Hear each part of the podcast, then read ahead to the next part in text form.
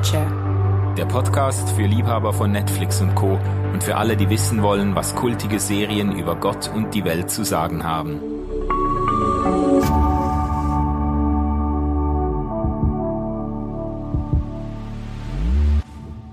Ja, hallo zusammen, herzlich willkommen, Freundinnen und Freunde der Popkultur. Willkommen auf meinem Podcast. Wir reden jeden Monat hier mit spannenden Leuten über ihre Lieblingsserien auf Netflix und Co. Und wir finden heraus, was sie mit Gott und der Welt zu tun haben. Du kannst den Podcast abonnieren auf Apple Podcasts, Spotify. Und du kannst natürlich auch mir schreiben, über welche Lieblingsserien du gerne mal einen Podcast hören möchtest. Jetzt aber zu unserem heutigen Gast, Corona-bedingt zugeschaltet über Zoom. Hallo, liebe Kirstine Fratz. Hallo, freue mich sehr, hier zu sein. Ich, ich bin begeistert, dass du dir die Zeit nimmst für dieses äh, Podcast-Gespräch. Du bist, wenn ich dich mal kurz äh, vorstellen darf, du bist eine faszinierende Persönlichkeit. Das Internet weist dich als Deutschlands bekannteste Zeitgeistforscherin aus. Äh, du beschäftigst dich seit Jahren intensiv mit dem gesellschaftlichen Wandel, mit Sehnsüchten und der Macht des Zeitgeistes. Du hast auch ein Buch geschrieben, so bin ich eigentlich auf dich gestoßen, ein Buch über den Zeitgeist. Das heißt auch gerade das Buch vom Zeitgeist und wie er uns vorantreibt. Und ich äh, durfte dich in Basel kennenlernen. Äh, das war äh, an einem Seminar zum Zeitgeist. Eigentlich haben wir uns dann äh, ähm, unterhalten an einer Whisky- und Schokoladendegustation. Ja. Das war ganz, das war ganz nett. Und äh, du bist äh, sehr umtriebig. Du äh, berätst Marken in Sachen Zeitgeist, Marken wie, wie äh, Gucci, Dolce Gabbana, Unternehmen wie Unilever, Procter Gamble und andere du bist äh, internationale Speakerin, auch für Zeitgeist-Themen, hast auch einen TED-Talk äh, gehalten, den man sich auf YouTube anschauen kann bist Aufsichtsrätin bei German Real Estate, Ehrenmitglied im Club europäischer Unternehmerinnen. Also äh, ich weiß auch nicht, wie du das alles unter einen Hut kriegst, vor allem, weil ich dann im Gespräch mit dir gemerkt habe, du bist eigentlich ein absoluter Netflix-Junkie. Total, total. Jetzt, äh, du, ich weiß ja nicht, zu welcher Tages- und Nachtzeit du dir diese Serien reinziehst, aber du hast dich da bestens ausgekannt und wir haben in der Tat eine ganze Reihe von Serien gehabt, über die wir hätten sprechen können heute. Das stimmt, ja. Äh, worüber willst du aber schlussendlich sprechen jetzt? Na, über Biohacking oder Biohacking, ich weiß gar nicht richtig, wie man das ausspricht. Ich glaube Biohacking. Ne? Also ja. Siri erkennt nicht, wenn ich Biohacking sage, aber wenn ich ah, ja. Biohacking sage, findet sie das bei Netflix. Also. Ja, also gut, neu, neu, neudeutsch sagen wir Biohacking oder Biohackers heißt es, glaube ich. Gell? Mhm.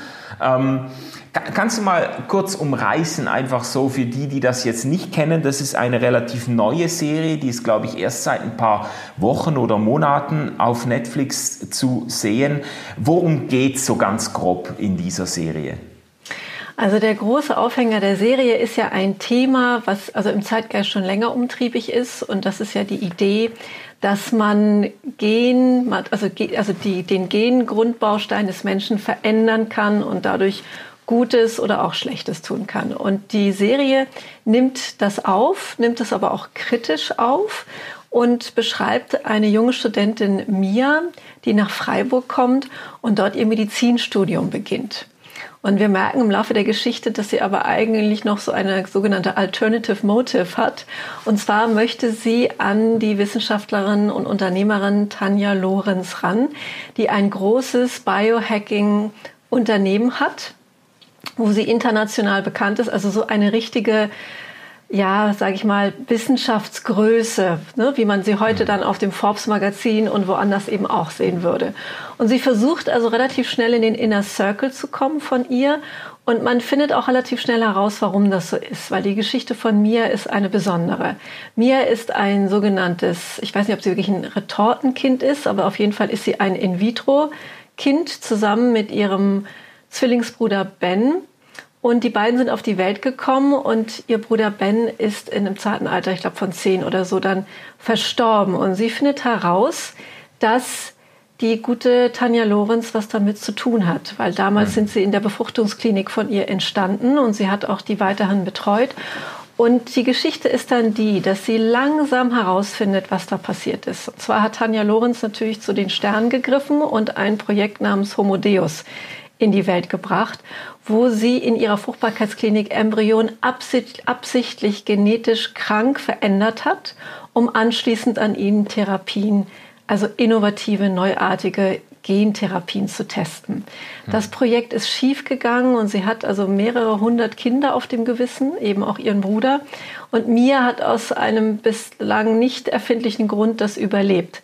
Aber das Ganze äh, spitzt sich noch zu, dass sie auch noch geschafft hat, Mias Eltern umzubringen, um die ganze Sache zu vertuschen. Wir sehen also Mia hier als Rächerin auftreten die versucht hat, die äh, Tanja Lorenz zu Fall zu bringen. Und dabei trifft sie den engsten Mitarbeiter von ihr, den Jasper, den sie versucht sozusagen eine Beziehung anzubahnen, um in ihre Nähe zu kommen. Und Jasper ist selber schwer genkrank, steht also in einem Forschungsabhängigkeitsverhältnis zu Tanja Lorenz. Und er wiederum hat einen Mitbewohner, das ist der Niklas, und der verliebt sich ein bisschen in die Mia. Und Niklas hat für mich so ein bisschen die Rolle des Jiminy in Pinocchio. Er ist so das, äh, das Gewissen, was die ganze Zeit mitzieht. Er ist Soziologe übrigens von seinem Hintergrund. Das passt da auch ganz gut.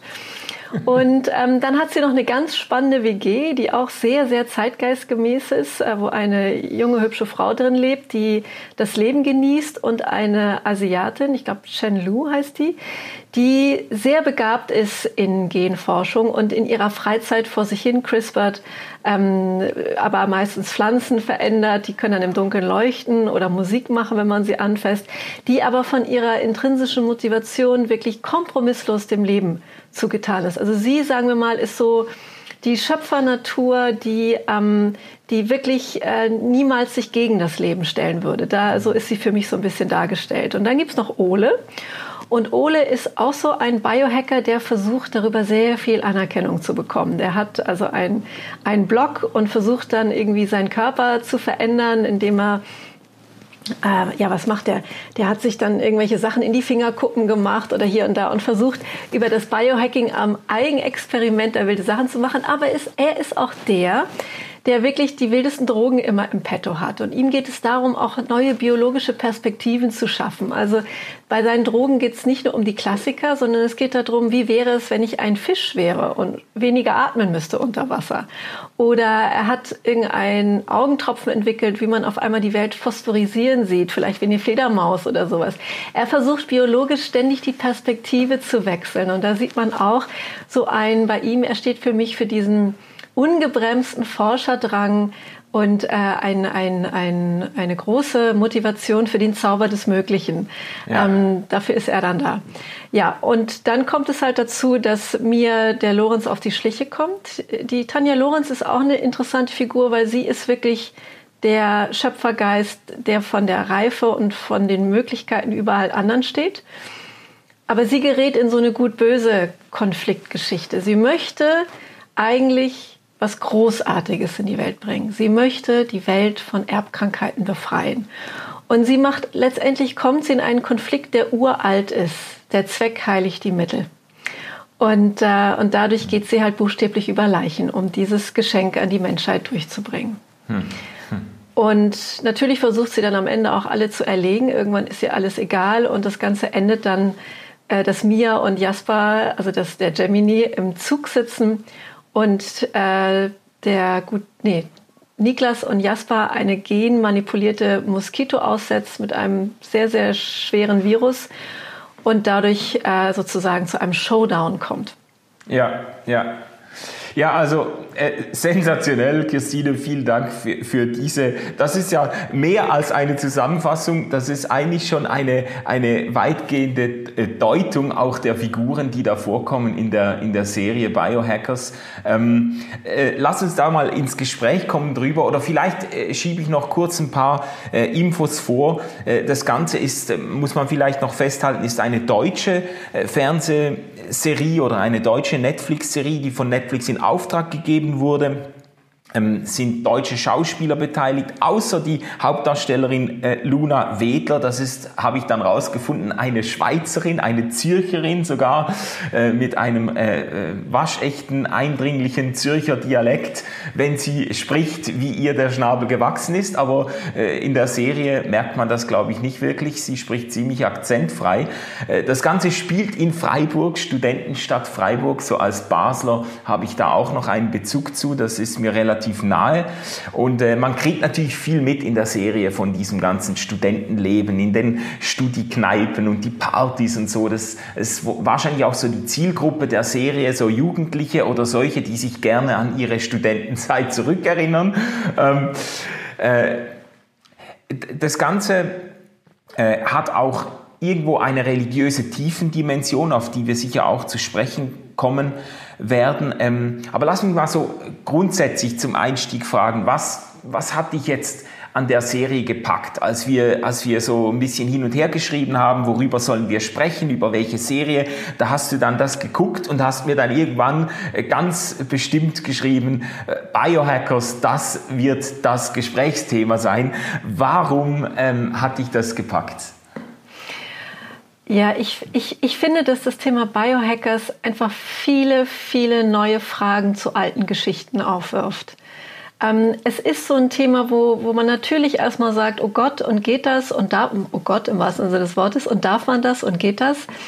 Aber grundsätzlich finde ich, der Konflikt hier, der hier entsteht, dass man durch einen wissenschaftlichen Durchbruch äh, Tanja Lorenz nennt das die sogenannte kopernikanische Wende. Das finde ich ganz toll. Ähm, wirklich eine, eine neue Ära der Heilung einleiten könnte. Mhm. Und ich glaube, das ist einfach wert, darüber zu sprechen, weil hier kommen Ängste, alte kulturelle Prägungen, ähm, Ideen von Dualektiken, von Gut und Böse, von darf sein, darf nicht sein, werden hier auf einmal in den Ring geworfen. Und ich glaube, es ist ganz, ganz wichtig, dass man das wirklich äh, hochempfindsam, sensibel und reflektiert sortiert. Mhm. Und deshalb dachte ich, das ist wirklich schön für unser Gespräch, weil man hat sehr schnell eine Meinung zu diesem Thema und ich glaube, das ist zu schnell. Ja, ja. Gibt es äh, bestimmte Momente in der Serie, bestimmte Szenen, die sich dir besonders eingeprägt haben oder wo du irgendwo gedacht hast, wow oder auch nein oder die irgendwas äh, äh bei dir ausgelöst haben? Also ich glaube, eine der absoluten Schlüsselszenen ist relativ am Anfang, wo Tanja Lorenz vorgestellt wird, wie sie im Auditorium zu ihren Studenten spricht. Ne? Ja. Ähm, ich, ich wäre schön, wenn ich jetzt nicht den genauen Wortlaut hätte, aber sie sagt ja sowas wie, warte, Ne? Also das ist ja schon eine Predigt, die sie da macht. Ja. Also sie stellt sich da hin und das ist natürlich auch schick, weil das ist so ein äh, altmodisches Auditorium, wo sie unten steht und die Studenten in Stufen sich sozusagen um sie scharren. Und, ähm, und dann sagt sie wirklich sowas wie, ähm, wir, wir, ihr seid die, ihr Schöpfer von morgen. Es wird Zeit, dass ihr nicht mehr Geschöpfe seid, sondern Schöpfer. Es liegt an eurer Verantwortung, die Zukunft zu gestalten. Und die Zukunft ist synthetisierte Biologie und es ist auch die Zukunft der Menschheit. Und sie geht noch weiter dann auch zu einem anderen Punkt, wo sie sagt, ähm, es bringt nichts, alte Lösungen zu reproduzieren. Ihr müsst neue finden und nicht in diesen vorgefertigten Denkmustern zu denken. Und ich glaube, was sie da sagt, ist wirklich ein, ein Zeitgeist-Kampfspruch gegenwärtig. Das gilt nicht nur für die synthetisierte Biologie, sondern das gilt eigentlich für alle Lebensbereiche. Überall gibt es die Erwartung, ähm, disruptiv an die Sachen ranzugehen, ähm, out of the box thinking, design thinking. Also da gibt es unendliche Beispiele, die letztendlich diesen Geist einkleiden, der da sagt, mach es anders, versuch mal ganz, ganz anders und von einer ganz anderen Seite. Und da steckt gegenwärtig ein so großes Versprechen auf ein verbessertes Leben drin, mhm. dass das eigentlich fast kritiklos hingenommen wird. Und die Frage ist, was macht diesen Sog-Moment aus? Und mit dem spielt die Tanja Lorenz eben auch. Und dann gibt es ja dann die, die Gretchenfrage in dem Auditorium. Da wird sie gefragt, ähm, ja, und was ist denn eigentlich mit Gott? Und dann sagt sie, wir machen Gott obsolet. Ja. Und das ist der Moment, wo ich eingehakt habe und habe gesagt, warum eigentlich? Wo kommt eigentlich dieses Denken her, dass diese Art von progressiver Schöpfung durch den Menschen nicht mit Gott zusammengeht. Was ist das für eine alte Dualität? Ist die eigentlich noch zeitgemäß? Ja, ja. Also da haben wir jetzt wirklich schon ein paar ganz, ganz ähm, heiße Fragen auf dem Tisch. Ähm, die, äh, du hast das jetzt auch schon so aus der Zeitgeistperspektive wahrgenommen. Das ist dein, das ist äh, dein ja, Fach, kann, Fachgebiet. Kann nicht anders, ja. Du kannst, du kannst nicht anders. Ähm, äh, da hat's bei dir geklingelt, also in dem Moment schon bei dieser Eröffnungsrede, diese äh, eben beinahe Predigt von Tanja Lorenz, ähm, dieses Aufbrechende, dieses, dieses wir wollen neue Lösungen, neue Antworten, neue Ideen wagen, ähm, da hat's bei dir geklingelt. Ja, da hat's bei mir geklingelt, weil ähm, ich, ich glaube, dass sie damit äh, im Moment der Zeitgeist, aus der Zeitgeistseele spricht. Äh, würdest du so eine, hättest du so eine Rede in ein Auditorium vor 100 Jahren gesetzt, dann hätten die meisten Stimmen gesagt, das geht nicht, oh nein und überhaupt. Aber heute ist das Kollektiv an ein Versprechen geknüpft, dass das Leben wirklich besser gelingt, wenn man es neu denkt. Mhm, mhm. Und wenn du das jetzt so hörst, ich meine, äh, die Serie selber problematisiert das ja dann auch. Eigentlich merkt man schon in der Eröffnungsrede, die ein bisschen, würde ich sagen, ein bisschen pathetisch ausgefallen ist, so merkt man schon, okay, das muss schief gehen. Also wenn eine, wenn eine Professorin dann so straightforward sagt, ja, wir machen Gott obsolet, dann, dann hat man schon den Verdacht, das geht in die Hosen. Aber ähm, wenn, wenn du das so, so wahrnimmst, so diese, diese Chancen, die sich da eröffnen, wenn du jetzt als Zeitgeistforscherin, die sich, die sich professionell eigentlich mit der Zukunft befasst, ähm, wenn du das hörst, hast du im Blick auf die Zukunft, hast du überwiegend Gefühle der der Angst oder der Vorsicht oder überwiegen Gefühle der Begeisterung und der äh, positiven Erwartung, gerade im Blick jetzt so auf diese, auf diese äh, wissenschaftlichen Errungenschaften? Du, du meinst jetzt bei mir persönlich? Ja, ja. Ja, ähm, ganz ehrlich, Manuel, ich kann mir solche Gefühle nicht leisten, die du da alle beschrieben hast. Wenn ich äh, in diese Gefühle reintappen würde, dann würde sich bei mir die Forscherperspektive verstellen. Ich werde das oft gefragt, ähm, ob ich Angst oder irgendwas habe. Ich sagen wir mal andersrum. Ich habe ein tiefes Vertrauen in die Menschheit. Und ich habe ein tiefes Vertrauen dadurch, dass die Menschheit in ihren verschiedenen kulturellen und auch Zeitgeiststadien, in denen sie stecken, ein Gefühl dafür haben, was nicht mehr funktioniert, was vielleicht lange gut funktioniert hat aber seinen Zweck ausgedient hat und wo das Neue entstehen muss, damit es wieder atmen kann, damit es wieder mhm. Luft bekommt. Und das ist das, worauf ich meine Forschung konzentriere. Und ich, ich denke, dass in diesem Biohacking äh, oder was sie da für die Zukunft sagt, ich, ich, ich, ich denke, sie hat in vielen Teilen recht. Ich denke, es ist ein, ein großes Geschenk, wenn wir für, für Leiden, die körperlicher Natur, aber auch vielleicht kultureller Natur sind, wirklich innovative Lösungen finden und auch wenn sie sich erstmal schmerzhaft anfühlen, dass sie vielleicht wirklich äh, langfristig sowas wie eine Kulturheilung hervorbringen können. Mhm. Wo du denkst, dass bei Tanja Lorenz das schief geht, dass sie diese pathetische Rede gehalten hat, habe ich eher gedacht, warum hat man ihr nicht mehr Herz in die Rolle geschrieben? Ja, ja. Weil du siehst in ihrem Gesicht die Härte. Sie, sie vertritt auch das Kapital. Sie vertritt die Gier. Sie, ja. sie, ist, sie ist der klassische Antagonist, der an Weltherrschaft interessiert ist. Ja. Und das hätte man, ähm, und das ist mir, zu, sie ist mir eigentlich zu konservativ dargestellt, mhm. was das Geschichtenerzählen angeht. Ja. Was wäre, wenn sie mit mehr Herz, mit mehr, ähm, mit mehr Liebe ausgestattet gewesen wäre mhm. und sie hätte dieselbe Rede gehalten? Mhm. mhm. Weil das, was sie sagt, ist eigentlich wirklich, das ist ein großes Heilsversprechen. Ja.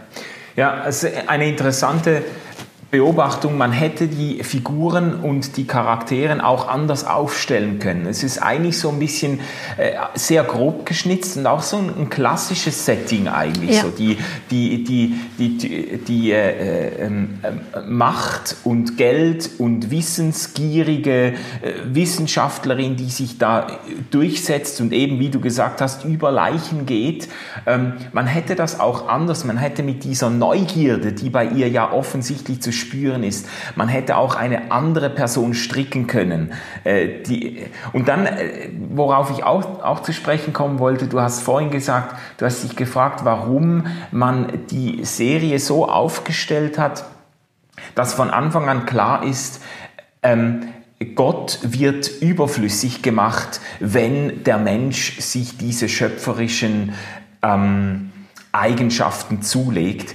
Und du fragst, warum eigentlich ist das so? Äh, lass uns doch da mal ein bisschen, äh, ein bisschen äh, dran rumdenken.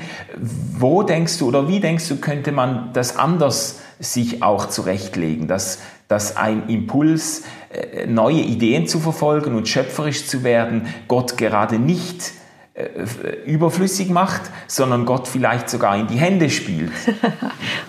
okay, das sind jetzt, jetzt wird es gefährlich für mich. also, es gibt eine Szene, wo ich mir gedacht habe, Tanja Lorenz und ich sind uns sehr ähnlich. Und das ist äh, dort, wo sie mit dem Journalisten, sie wird, der Journalist, der, der ja auch später nochmal auftritt, äh, wird sie gefragt, äh, da wird sie so klassisch in die Ecke gedrückt. Was ist, wie geht's dir denn? Die kannten sich von früher. Hast du einen Partner? Hast du Kinder? So nach dem Motto, das ist ja schön, was du ja alles aufgebaut hast, aber als, als Frau und Mensch hast du wohl versagt. Ne? Also da kam wieder diese, diese, ja, dieses alte Framing auf sie zu.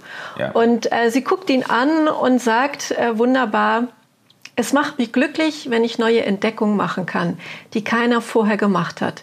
Wenn ich neue Wege finde, die vorher noch keiner gefunden hat. Ich meine, ganz ehrlich, Manuel, das kann einen Mensch erfüllen. Ja. Und, ähm, und ich glaube, dass, dass das wirklich auch eine kollektive Sehnsucht ist, weil das gibt deinem Leben auch einen Sinn. Und ja. ich glaube, wie sie am Anfang auch sagt, reproduziert nicht nur alte Lösungen, findet neue. Das hat auch etwas von Sinnsuche. Es wird nur dort in den Kontext der, der Machtgier gesetzt. Aber mhm. ich glaube, dass das eine kollektive Sehnsucht präsentiert. Mhm. Dass ich und mein Tun und mein Wirken sehen, also Sinn macht und vielleicht sogar einen Unterschied macht. Und dort ist es dann eben der Konflikt ist, dann kann ich nicht das ewig wiederholen, was was mal funktioniert hat, was mal gut war, was gesellschaftlich anerkannt ist, was resonanzfähig ist. Ich würde mhm. gerne noch weiter ausholen und auch noch mal darauf eingehen, dass ähm, diese Idee äh, einen Querverweis machen generell auf die Serienlandschaft von Netflix, dass wir es da unheimlich viel mit Geschichten zu tun haben, wo junge Menschen an besondere Kräfte von sich rankommen. Mhm. Ne? Ja. Und, und ist sozusagen der, der, die Heldengeschichte gegenwärtig ist, finde heraus, was, was dich von anderen unterscheidet. Finde heraus, was dich besonders, dein Mehrsein sozusagen. Ja. Egal, ob das normkonform ist oder nicht. Auch das ist momentan ein großes Identitätsversprechen. Und darin ist Erschaffen geknüpft. Sonst mhm. funktioniert das nicht. Ich kann mhm. ja nicht mein Mehr sein und mein Besonderes herausfinden und ich versuche das in die Welt zu bringen und versuche dann in, in alten Denkmustern, reproduzierten Lösungen und tradierten Strukturen das stattfinden zu lassen. Und dass man das tut, war lange Zeit die Idee eines gelingenden Lebens. Aber gegenwärtig habe ich das Gefühl, dass die Leute glauben, das Lebensglück ist jenseits der Institution. Und das wird von Netflix auch extrem befeuert. Ja, ja. Und, und ich glaube, dass, dass, die, dass es eine alte, ein alter Streit ist, dass ich nur so ich selbst sein darf, wenn ich Gott aus mein Leben schmeiße. Weil mhm. von der göttlichen institutionellen Seite ist das einfach über Jahrhunderte propagiert worden, dass das nicht erwünscht ist. Ja. Und ich glaube, da kommt der Gedanke her, ich muss Gott obsolet machen, damit ich meine Kräfte und mein Zauber und mein magisches Etwas schöpferisch in die Welt bringen darf, weil Gott wird mir das nicht erlauben. Ja. Und ich glaube, das funktioniert auch nicht mehr. Ich glaube, das ist ein wirklich ein, ein Streit oder eine, eine Weltanschauung, die den zukünftigen Zeitgeistteilnehmern nicht weiterbringt. Und es mhm. bringt auch nichts, Gott obsolet zu machen, sondern die Frage ist, ist Gott nicht eigentlich an meinem Mehrsein interessiert? Denn von was kommt denn am Ende mein Mehrsein? Warum ist Tanja Lorenz so eine außergewöhnliche Wissenschaftlerin, die vielleicht Erbkrankheiten ausrotten kann? ist sie eine Laune der Natur oder ist sie auch ein weltliches Zeichen von einem göttlichen Wollen? Das ist die Frage, die ich mir stelle. Ja, ja, sehr schön, sehr schön. Und dieser, dieser konservative Reflex, der jetzt von der Serie Biohackers dann eigentlich auch reproduziert wird. So dieser Reflex ja, also äh, äh das, das steht, geht dann sofort in einen Gegensatz, diese, dieser Forscherdrang, diese Neugierde sofort in einen Gegensatz zu Gott und zu, äh, zur Kirche könnte man ergänzen.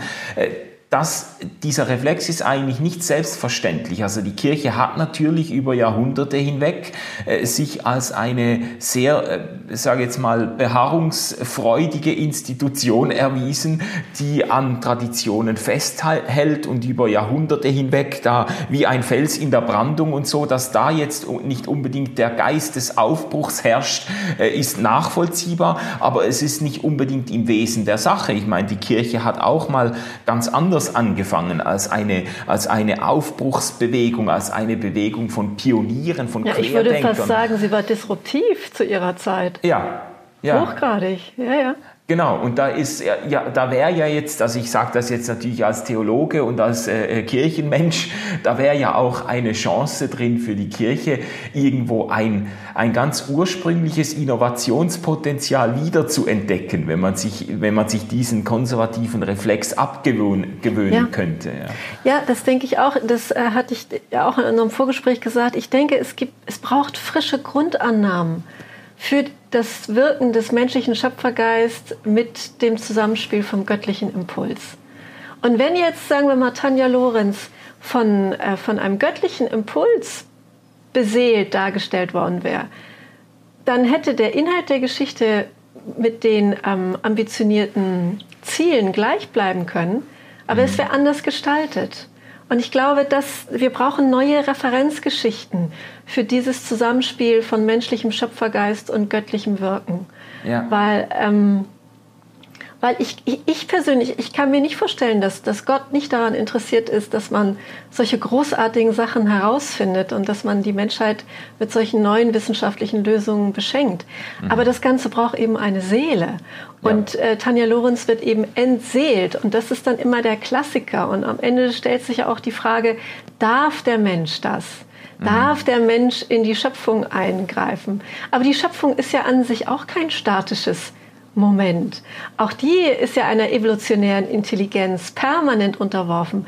Warum ist dann unsere kulturelle und zwischenmenschliche und, und äh, kulturgeschichtliche Entwicklung über den Zeitgeist nicht vielleicht auch einer evolutionären Intelligenz unterworfen, die göttlich motiviert ist? Das ja. ist die Frage, die ich mir stelle. Ja, ja. ja sehr, also äh, eigentlich könnte man sich fragen, ob äh, ob das Potenzial besteht in der Serie Biohackers jetzt mit Mia Ackerlund, mit dieser jungen äh, Hauptdarstellerin, eine solche Alternativgeschichte zu schreiben, weil sie wird ja als ausgesprochen beseelt und beherzt dargestellt, aber auch als sehr, als hochintelligent und ambitioniert und auch irgendwo äh, getrieben, auch von einem Forscherdrang. Ähm, äh, da könnte man die Geschichte vielleicht in anderer Weise weiterschreiben, eben gerade weil die Tanja Lorenz, diese, diese Ausnahmewissenschaftlerin, äh, sehr, sehr hart und kalt daherkommt. Das ist nicht das Narrativ, in dem man sich zu Hause fühlen möchte irgendwo. Äh, nein, wobei die ähm, Mia Ackerlund ja wirklich die Position der Rächerin auch ja. einnimmt. Ne? Ähm, aber es gibt ja Hoffnung. Also die, die letzte Folge endet ja damit, dass der besagte Journalist, äh, der ja alles aufdecken wollte und damit die Tanja Lorenz sozusagen ihr das Handwerk legen, das war das Versprechen, was da ja der Mia gegeben hat, äh, sich dann als Überbösewicht dann nochmal herausstellt und ja es damit endet, dass sich Mia Ackerlund und Tanja Lorenz gefesselt und geknebelt in einem weißen Lieferwagen wiederfinden. Ja. Und die zweite Staffel ist ja bestätigt. Und da könnte man jetzt, also wenn ich mir was wünschen darf, würde ich mir wünschen, dass sich da die kosmische, also die Frage ist jetzt, wird jetzt der Journalist auch wieder einem gierigen, kapitalistischen, äh, mit männlichem energetischem Überhang Kartell zugeordnet, dann hätten die beiden Damen die Möglichkeit, über die kosmische Feminität sozusagen dem Thema Biohacking äh, die Ermächtigungsmacht zurückzugeben und ist damit von der Positionsmacht zu befreien, so wie eben auch Tanja Lorenz das im Moment macht. Sie positioniert sich ja mit ihrer Macht, anstatt es weiterhin zu ermächtigen. Und das wäre etwas, wie die Geschichte aus dem konservativen Narrativ herauskommen könnte. Mhm. Aber das weiß ich nicht. Hast du was davon gehört, wie es weitergehen kann? Nein, habe ich nicht. Und ich muss da irgendwie noch eine Spoilerwarnung einbauen, dass die Leute, die die noch nicht, Serie noch nicht gesehen Ach so, haben. Ach so, oh Gott, ja. ja, genau. Und so geht es dann aus. genau, so, so geht's aus. Nee, nee, ähm, aber das, ähm, ja, das ist die Frage, wie sie die Geschichte jetzt weiter stricken. Ähm, du hast vorhin schon angedeutet und ich möchte doch noch äh, darauf zu sprechen kommen, weil die Frage, die wird ja auch in der Serie ganz prominent dann vorgeschoben, halt die Frage, ja, wo sind eigentlich die Grenzen? Äh, das ist immer das Erste, was man fragt. Deshalb finde ich es gut, dass wir jetzt erst äh, äh, mal über die, auch über das, äh, das, den positiven Approach und die Chancen und auch das schöpferische Potenzial des Menschen gesprochen haben. Aber die Serie, die stößt natürlich diese Frage auch an. Ja, wo sind die Grenzen? Was darf man und was darf man nicht? Welchen, welchen Preis dürfen wissenschaftliche Fortschritte haben und so weiter. Ähm, was ist dir da durch den Kopf gegangen? Also ich finde diese Frage, welche Grenzen gibt es, die sind letztendlich ähm, konzentriert in dem Wort Homo Deus. Mhm. Das, das, das Wort Homo Deus steht ja letztendlich für diese ganze Grenzüberschreitung in diesem Thema. So heißt und das Forschungsprogramm. So heißt das, das Forschungsprogramm, ja. wo drunter Mia und ihr Bruder äh, gelitten haben. Ähm, und Homo Deus ist ja immer so ein bisschen diese Art, der Mensch vergöttlicht sich ja. und nimmt sich göttliche Eigenschaften an. Und dann gibt es ja diesen Icarus-Mythos, das geht schief. Ne? Also ja. zu dicht an die Sonne und das ne, war es dann. Absturz. Absturz, genau. Und ich denke aber, dass man dieses Homo Deus-Thema, welche Grenzen, weil die Grenzen verschieben sich ja auch, ich glaube, dass man das ernst nehmen muss. Ich glaube, dass es eine auch eine Sehnsucht gibt des Menschen, Homo Deus zu sein. Und ich glaube auch, dass wir, also ich kann mir vorstellen, ähm, dass man diesen Begriff vielleicht auch neu definiert.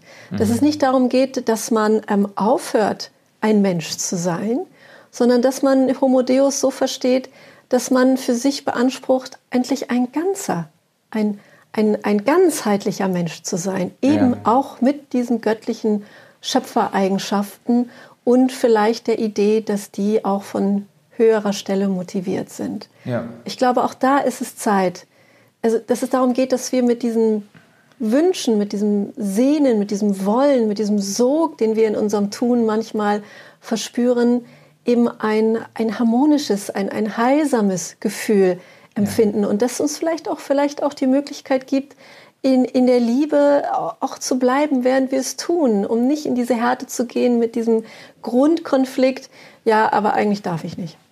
Ja, ja, und das ist, das wäre ja eigentlich theologisch sogar hoch anschlussfähig. Also äh, äh der Mensch als gegenüber Gottes als Gott ebenbildliches Geschöpf, äh, das teilhat an den schöpferischen äh, Fähigkeiten oder Qualitäten des Schöpfers. Das ist eigentlich ein Motiv, das man durchaus theologisch auch ähm, erfüllen könnte. Und dann auch wieder ein bisschen den, sage jetzt mal, den, den Reflex ähm, unterlaufen, immer gerade sofort im Namen Gottes äh, Einhalt zu äh, gebieten. Ja. Mhm, genau. Also ich liebe es, wenn Tanja Lorenz äh, Mia ihr Programm, das Homo Deus, nochmal vorstellt und sagt, und wie gesagt, ich kannte den Spruch vorher nicht, fand den großartig, das könnte die kopernikanische Wende in der Medizin sein. Habe ich gedacht, was ist das für ein toller Ausdruck, die kopernikanische Wende. Ja. Ne? Und ich meine, Kopernikus, äh, korrigiere mich bitte, aber soviel ich weiß, hat er die Sonne ins Zentrum gesetzt und die Erde von, vom Zentrum gescheucht. Ja. Und damit hat sich unsere ganze Vorstellung vom Universum verändert. Und zum Besseren. Ne? Also das meine ja. ich. Wenn, wenn etwas kommt, was, was wirklich so tief einschneidend ist für das, was wir uns vorgestellt haben, dann gilt es, das erstmal behutsam sich anzugucken. Und ich, ich finde ja auch, dass, dass unsere Kultur des kritischen Geistes auch schnell dazu neigt, wenn ich mir etwas nicht vorstellen kann, dann rette ich mich ins Kritische. Auch das empfinde ja. ich schon fast als Reflex in unserer Kultur. Ja. Ähm, und ich glaube, so, so kommen wir nicht in die Zukunft. Das tun wir nicht. Und es gibt so viele Themen, die wirklich hoch ambitionierte Schöpfergeister brauchen. Mhm. Das Thema Klima, das Thema Müll, wie werden wir in Zukunft zusammenleben, Ressourcenverteilung. Ja. Da sind so viele Themen, wo es Menschen gibt, die das ganz neu denken. Und ich glaube, wir sind an einem riesigen Wendepunkt, der, der sicherlich manchen Angst und Bange macht. Aber wir kommen aus der Notwendigkeit auch nicht heraus. Und ich ja. glaube, wir können uns auch solchen medizinischen Errungenschaften nicht verstellen, wenn wir irgendwie alle 90 Jahre alt werden möchten. Mhm. Ne? Ja, ja, ja. Und, ähm, und ich glaube, das auch als Gottes Geschenk anzusehen und die Menschen, die das in die Welt bringt, ähm, eben nicht als, als, als, als Bösewichte und, und machthungrige Weltuntergängler uns anzugucken, das könnten neue Referenzgeschichten sein, dass Homo Deus auch was, was Wundervolles sein kann. Ja, ja. Was, was mir auch aufgefallen ist an der Serie, um daran anzuknüpfen, ist so, dass es eben nicht so sein muss, dass der wissenschaftliche Fortschritt oder man könnte auch sagen die wissenschaftliche Unterwerfung der Welt äh, notwendigerweise äh, mit einem Verlust an Staunen und an Ehrfurcht vor der Schöpfung einhergehen muss. Also ich finde das äh, an manchen Stellen schön gezeigt in der Serie auch, wie die Mia Ackerlund dann staunen kann oder irgendwie mit einer mit einem fröhlichen äh, äh Staunen irgendwo äh, Dinge wahrnehmen kann in der Schöpfung, in der Biologie. Ähm, und ich glaube auch, dass das muss sich nicht ausschließen. Es ist so, es ist doch irgendwo auch so, dass je mehr Einsicht wir gewinnen in die Struktur des Lebens und in diese kleinteiligen äh, ähm, biologischen Vorgänge und so weiter, desto mehr kommen wir eigentlich auch ins Staunen. Also ich, ich habe ein, ein Interview gelesen mit einem Hamburger äh, Molekularbiologen, der offenbar die Macher der Serie Biohackers beraten hat und der hat dann in dem Interview so einerseits mal bestätigt, dass eigentlich vieles, was in der Serie gezeigt wird, tatsächlich heute schon geht. Also man, man kann äh, Mäuse mit äh, Genen von Quallen ausstatten, so dass sie dann zum Leuchten kommen. Es gibt Genome, Genome Engineering, es gibt CRISPR, diese, diese Genschere und so, da kann man wirklich vieles machen. Er hat dann auch gesagt, man könne ja schon äh, so äh, DNA-Stränge künstlich herstellen und ähm, sagt dann in einem Nebensatz, ja, ähm, die DNA in den Zellen eines Menschen, die hätte so viel Speicherkapazität, dass man alle Filme des 21. Jahrhunderts drei Milliarden Mal ablegen könnte. Also in einer DNA einer Zelle. Und das hat mich wahnsinnig beeindruckt. Da habe ich gedacht, ja, wir, wir, wir, wir zoomen da quasi ein auf die Grundbausteine des Lebens, aber wir kommen auch noch einmal neu zum Staunen, was da alles drin ist. Und das muss jetzt eben, das muss Gott nicht obsolet machen oder das muss auch das Staunen äh, nicht obsolet machen, sondern kann es gerade inspirieren auch. Ja, Genau, das wunderbar. Das denke ich auch. Und ich denke mir manchmal, dass, ähm, dass wir müssen das uns auch peu à peu erstaunen. Also wenn man sich kulturgeschichtlich zurückkommt, es, es gibt einfach Zeiten, wo, wo die Kultur reif ist für eine neue Perspektive. Es ist so, das, das, ich, ich glaube nicht, dass wir auf einmal immer alles, alles sofort verstehen könnten, wenn man uns das zeigt. Ich nenne da immer gerne das Beispiel, als die ersten Boote der Spanier äh, in Amerika bei den Indianern ankamen, dass, dass sie die nicht, das, was sie sahen, konnten sie nicht dekodieren, weil sie überhaupt keine Referenz dazu hatten. Und so kommt mir manchmal auch Zeitgeistentwicklungen vor, dass die, die, der Zeitgeist uns immer erst die Perspektive anbietet, wenn wir von unserer Entwicklung in der Lage sind, das überhaupt zu dekodieren. Mhm. Und somit kommen wir immer wieder ins Staunen. Und das ist für mich äh, diese Art von evolutionärer Intelligenz, die sich eben nicht nur in der Natur, sondern auch in der Kultur stattfindet. Und so kommen wir weiter. Das ist eine Art von heilsamen Prozess, den wir machen. Ja. An diesem Staunen entlang, aber immer die Perspektive, zu der wir überhaupt gerade fähig sind. Mhm. Mhm. Hm. Christine, wir sind schon äh, fast in der Zielgeraden. Das war, es war super spannend und wir ja, könnten da wirklich noch lange weiterreden. Ähm, äh, vielleicht können wir so zu einem Schlussstatement ansetzen. In wenigen Sätzen, Christine, Biohackers, äh, für wen ist das was und vielleicht auch so, mit welcher Haltung sollte man sich diese Serie mal gönnen auf Netflix? Für wen wäre das was? Ja, also ich denke auf jeden Fall für, für, für, für, für Fortschritts- und Wissenschaftsinteressierte, aber auch für die anderen. Also ich finde das sehr schwer einzugrenzen. Also ich glaube, für jeden, der irgendwie den Impuls spürt, es könnte interessant sein. Und man sollte sich das mit der Haltung anschauen, dass Forschen und Erkennen und Erkenntnis was Wunderbares ist. Es ist was ganz Fantastisches. Und ähm, dass man sich aber überlegen muss, ob die Kontexte, in denen wir das stattfinden lassen, ob die noch zeitgemäß sind und wie man da neuere Narrative erschaffen kann. Ja, ja. Vielen Dank, Christine, ähm, für dir. das Gespräch. Das war super, mit dir darüber auszutauschen. Und ähm, an alle Podcasterinnen und Podcaster war super, euch dabei zu haben. Abonniert doch den Podcast auf Apple Podcast oder auf Spotify, damit ihr die künftigen Episoden nicht verpasst. Schreibt mir, äh, worüber ihr gerne mal äh, ein Gespräch anhören möchtet. Und dann hoffe ich, dass wir uns nächstes Mal wiedersehen, wenn es wieder heißt Popcorn Culture. Tschüss zusammen. RefLab